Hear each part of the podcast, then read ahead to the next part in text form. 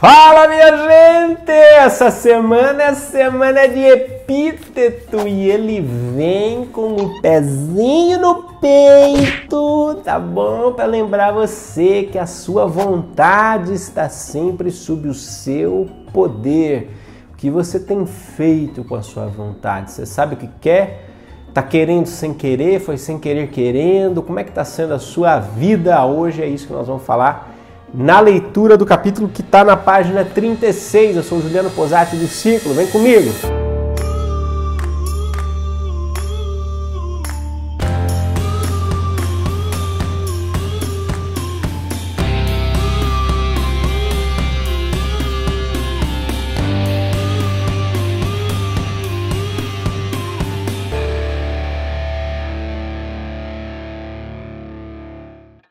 Olha que maravilha! Nada pode de fato fazê-lo parar.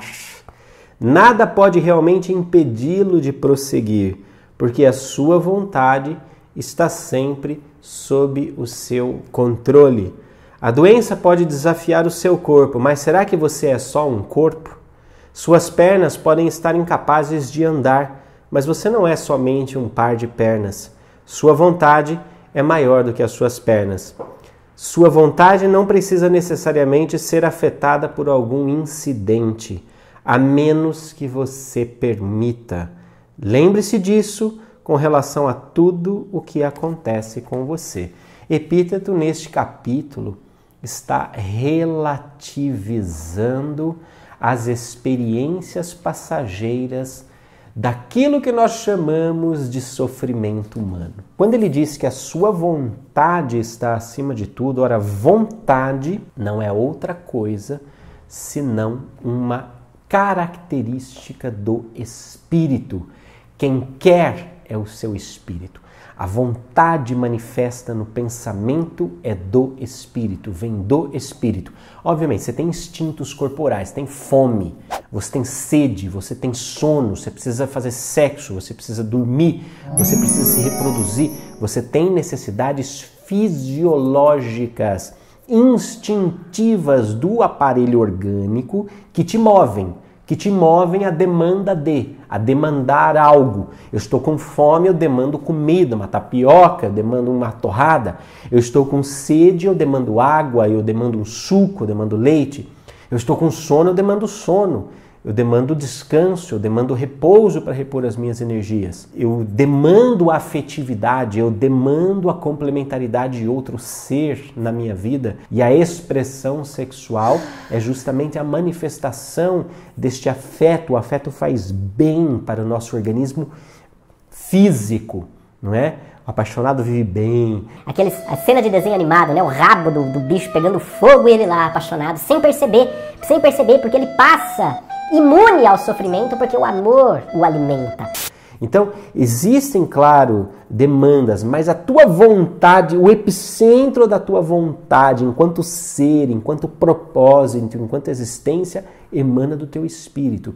E esta vontade, que é manifesta no teu corpo através do teu pensamento, porque quem opera o nosso pensamento é o espírito, essa vontade ela é superior, ainda que nós nem sempre a consideremos assim ou a reconheçamos assim, a nossa vontade, a nossa força de espírito é superior. Daí que a prática da espiritualidade tem uma função essencial na saúde do corpo, na saúde da mente, na saúde da sua vida emocional, do seu plano mental. Porque quando nós focamos a nossa consciência no espírito eterno e imortal, que se manifesta em diversas vidas, que se manifesta em diversas existências, mas é um só Espírito eterno em várias existências ao longo do espaço-tempo. Quando nós focamos ali, nós ressignificamos a nossa experiência de sofrimento. Aí a nossa experiência de dor passa a significar diferente para nós pelo prisma do espírito. Porque uma coisa agoniante, sem dúvida nenhuma, é você encarar os sofrimentos dessa vida sob a perspectiva desta vida, neste andar de perspectiva. Isso é terrível, porque ele fala assim, ó, você pode perder as suas pernas. Suas pernas podem ficar incapazes de andar. Cara, se você está sob o patamar de compreensão apenas dessa vida física, limitada a 70, 80 anos, perder a capacidade de andar com 15, por exemplo, é uma tragédia. É uma tragédia sem igual, sem igual. Mas se o meu centro de gravidade de compreensão não está fundamentado nesta vida material, mas na eternidade do espírito que evolui e que tem uma multiplicidade de vidas e de manifestações, então eu desloco o meu centro de compreensão para a transcendência, para o absoluto. Quando eu desloco o meu centro de compreensão para essa transcendência, eu começo a olhar para esse sofrimento de forma diferente. Eu não vejo o sofrimento como um ponto final, a limitação como um ponto final, como um ponto limitante, mas eu transformo esse ponto final em reticências e eu pergunto: qual é a lição que o meu espírito precisa aprender neste momento? Como é que eu posso me engrandecer enquanto espírito imortal com esta oportunidade que eu estou tendo? Daí você sai da zona da polaridade do bem e do mal, do certo e do errado, do justo, do não justo.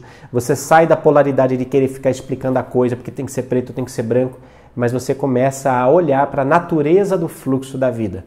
A natureza do fluxo da vida, a vida é o que é. As coisas acontecem porque acontecem, como tem que acontecer, as pessoas são como são.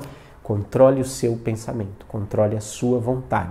Exerça a sua vontade, o seu controle. Por isso que ele vai dizer: sua vontade não precisa necessariamente ser afetada por algum incidente, a menos que você permita, a menos que você limite a sua percepção da realidade, o seu centro de gravidade de compreensão, a menos que você limite isso à ambiência do seu sofrimento, limitado no espaço-tempo, a sua vontade não precisa estar submetida aos incidentes que te acontecem. Ao contrário, a sua vontade, o seu pensamento, o seu espírito tem a força de operar acima desses limites, acima desses incidentes. Você não precisa ficar sendo jogado de um lado para o outro como um pêndulo.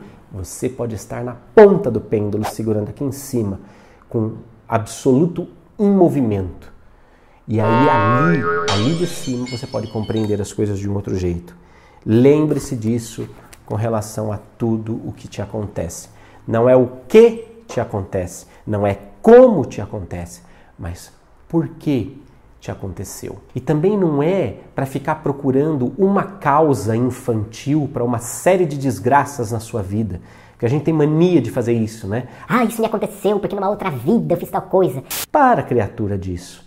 O porquê te aconteceu não é para você ficar procurando a causa do efeito. Mas é para você ficar procurando em que tipo de novo efeito, ou em que tipo de nova causa você vai, você vai transformar o efeito que você está vivendo. Quando eu me pergunto por que eu estou passando por um sofrimento, eu não quero estabelecer o, pra, o paradigma culpa-castigo. Eu estou passando por um sofrimento. Aí eu me pergunto, por que eu estou passando por esse sofrimento? Não é pra ficar olhando pra trás e falar, ah, você tá passando por isso, porque um dia você foi um senhor de engenho, você bateu nos escravos, você estuprou uma mulher, você roubou teu irmão, você matou tua cunhada e por isso você tá sendo castigado agora. Não! Isso é uma coisa idiota, isso é uma coisa infantil. É tipo, ah, tá vendo? Apanhou porque fez coisa errada. Não tem nada a ver. Quando eu pergunto por que eu estou passando por esse sofrimento, a pergunta é: o que está sendo curado em mim? E, e, e que tipo de ser humano eu devo ser a partir dessa experiência? Como que esta experiência está engrandecendo, enriquecendo a minha experiência futura?